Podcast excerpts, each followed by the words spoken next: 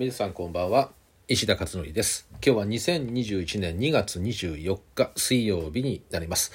えー、今日はですね朝大阪におりましてママカフェプライムを行ってですね、えー、それでまあ午後戻っててきまして、えー、先ほどですね1時間ぐらい前かな、えー、横浜ので自宅に戻ってきたというところです。えー、ブログはですね、新幹線の中で、えー、書きました。で、えー、まあ内容はですね、今回は初めてのことにチャレンジする人っていうタイトルで、えー、書いたんですけども、まあ前半はそうですね、今日のまあプライムのお話をしたかな、まあ大阪ですね、えー、と、まあまあ、あのー今回でそうですね4回目今月4回目のプライムなんですけれども、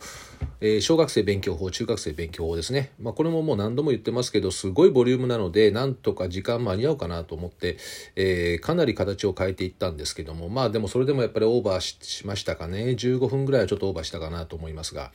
まあでもいずれにしてもものすごいちょっと濃いね内容を今月はちょっとやりすぎたかなと思っていましてですね、えー、まあなんとかあのいいヒントをねいろんな方に皆さんにこう気づいていただければいいかなとは思ってお話ししたんですけども、まあ来月はやる気の引き出し方っていうのをテーマに、え、やりますんで全部 これまでのですねお伝えしてきた内容を7つに全部まとめて、えー、皆さんにねお伝えしますが。まあリフレクションでえー、今回のですね、小学生勉強法、中学生勉強法のダイジェストを少しあの前半お話しして補強しようかなとは思っています。えー、やっぱり勉強法っていうのはね、絶対的に知った方がいいと思いますよね。で、これはね、あの、やっぱり成功するためにはね、方法ってやっぱりあるので、えー、なんで方法があるかっていうとですね、ある一定のルールで、えー、問題って作られてるんですよね。選択肢もそうですし。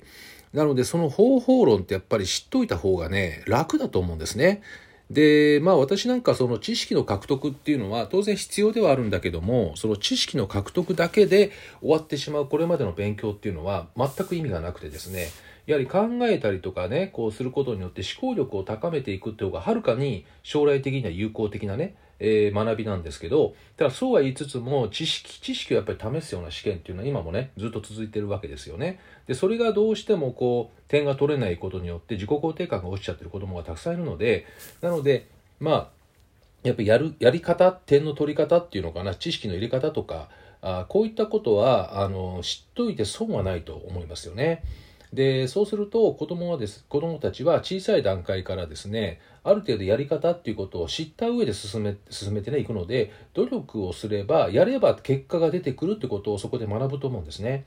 だけど今までそのやり方を知らない子たちはやっても点が取れないのでこれはもう要するにやってもダメなんだっていうことをそこで学んじゃうんですよね。でこれって仕事も一緒で仕事にもやり方があるんだけどもやり方を教わらないっていうことだったりなんか長年ずっとやりながら学んでいくものっていうふうにみんな思っている節があってですね。だけどあるんですよねやっぱやり方っていうのは。でこういうのは最初にですね知ってる人たちから学んでしまった方が早くてでそうするとそれがですねやる気につながっていきますよね。あのやけやったら結果が出るのでそうするとですね面白くなりだしますっていうねそういった形になるからぜひやっぱりね、やり方って絶対知るべきですよ。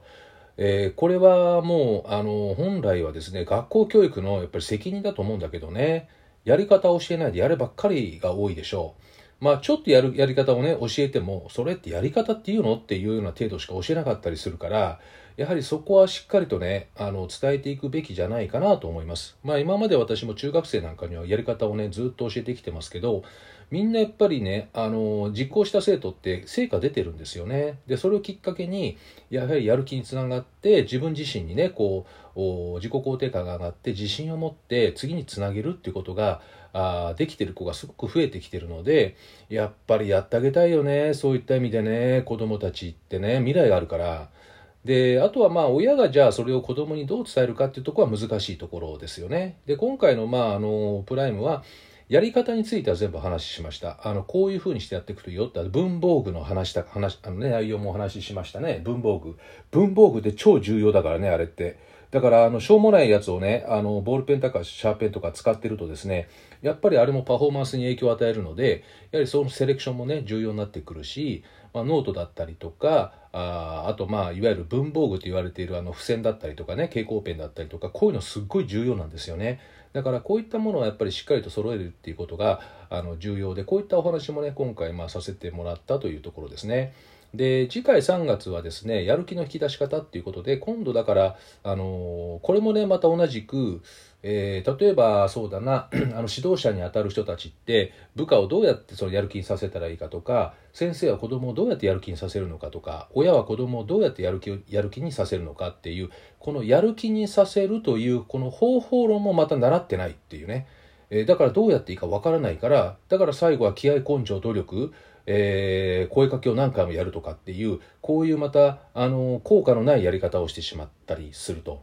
でやってみても効果がないからそうするとこの子は全然やる気がない子なんだって断定しちゃうんですよね。えー、だからそういうのもそれもねすごくもったいないなと思うのでやはりやる気の引き出し方っていうメソッドはあるので、えー、これはやっぱり知っておいた方がいいんじゃないかなと思ってですね、えー、皆さんにお伝えしておこうというふうに思っています、えなのでまあまあこんな感じであのやっぱりやる気とかね勉強法とか何かしらの方法論っていうのはベースとなるものがあるのでこれはやはり知った上であとはまあその子なりにね少しこうカスタマイズしていくっていうやり方をね是非皆さんやっていただけるといいなと思っています。えー、あとですね、今回のそのブログではですね、まあ、ママカフェがそうですね、昨日京都でやって、今日はプライムでしょ？で、明日は、えー、オンラインのママカフェやります。えー、そんな感じでママカフェ尽くしでずっといるんですけど、あの毎回ですね、ママカフェでは、あの初めての方がね、え何人か必ずいらっしゃるんですけど、なんでいらっしゃったんですか？って必ず聞くとですね、大体東洋経済オンラインの記事を見て、え私の存在を知ったとかね、あとは本を読んで、えそれでママカフェがあることを知ったしたとかいう形でこういらっしゃるんですけどこれねあの面白かったのはですねあのママカフェに申し込むまでにすごく時間かかったっていうんですよ。ママカフェがあることは知っていたと。だけど申し込むのに一歩踏み出せないっていうんですよね。でこれねすごく気持ちがよく分かって初めてのことにねこうチャレンジしていくってすごい勇気いりますよね。私なんかもね結構大変な方でやっぱり躊躇しちゃうタイプかな私なんかも。だからそういった意味ではママカフェにね初めてこういらっしゃる方々ってすごい勇気のある方だなってやっぱり思っているし、まあ、それだけやはり子育てとかね子供に対しての気持ちっていうのが多分強いのかなと思うんですよね。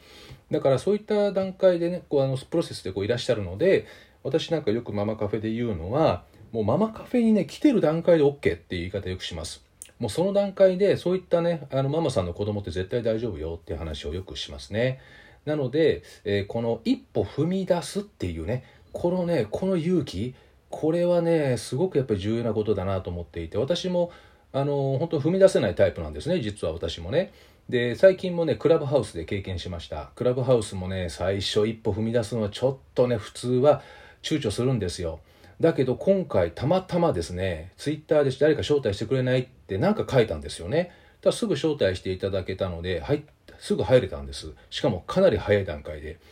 でやってみたら聞いてみたら楽しかったのでじゃあ自分でもルーム開いてやろうかなって思ったんですよね。でもそのルームを開いて喋るのにまたちょっと勇気がいるんですよ。初めの一歩ってね本当に勇気なんですよね。だけどもエイヤでやってしまうとやってしまったらやってしまったでなんかやらず嫌いみたいなねものがこう解消されてですねあこれ結構楽しいよねっていう感じで入っていけるんですね。なので、えー、このね、新しいことにチャレンジしていくっていうこと、これはぜひですね、あの、大人の方々にね、えー、お話これねお伝えしたいなと思っています、まあ、子供よりも大人かな。だからそうすると大人がねそうやってなんか新しいものにチャレンジしてる姿を子供が見るっていうのもすごくいい教育かなとも思ってますしね。まあただ何でもかんでもやりたいって話はないですけどね。えー、まあ、やりたいことをチャレンジしてみるっていうね、そんな感じでね、ぜひやってみたらどうかなと思います。あと、まあ、ブログに書いたのは、3月1日、だから1週間後ぐらいかな、あ5日後か、5日後にですね、LINE でまた、あの、ママカフェの募集をね、4月の募集を始めますけど、その時に同時に、新中1用の今6年生ですね、用の中学生勉強法の募集も開始します。3月26日金曜日の夜8時からね、中学生の勉強法をやります。これ新中1のみですね、対象は。あとですね、なんとパパカフェ、えー、これを3年ぶりにやります。これは3月19日金曜日夜の9時から、えー、10名のみ限定で、えー、この募集も9月1日の、えー、LINE でですね、流しますので、えー、よろしかったらですね、こういった新しいものにぜひチャレンジするということもされてみてもいいかなと思いました。えー、ということでですね、今日の音声解説以上となります。ではまた明日お会いしましょう。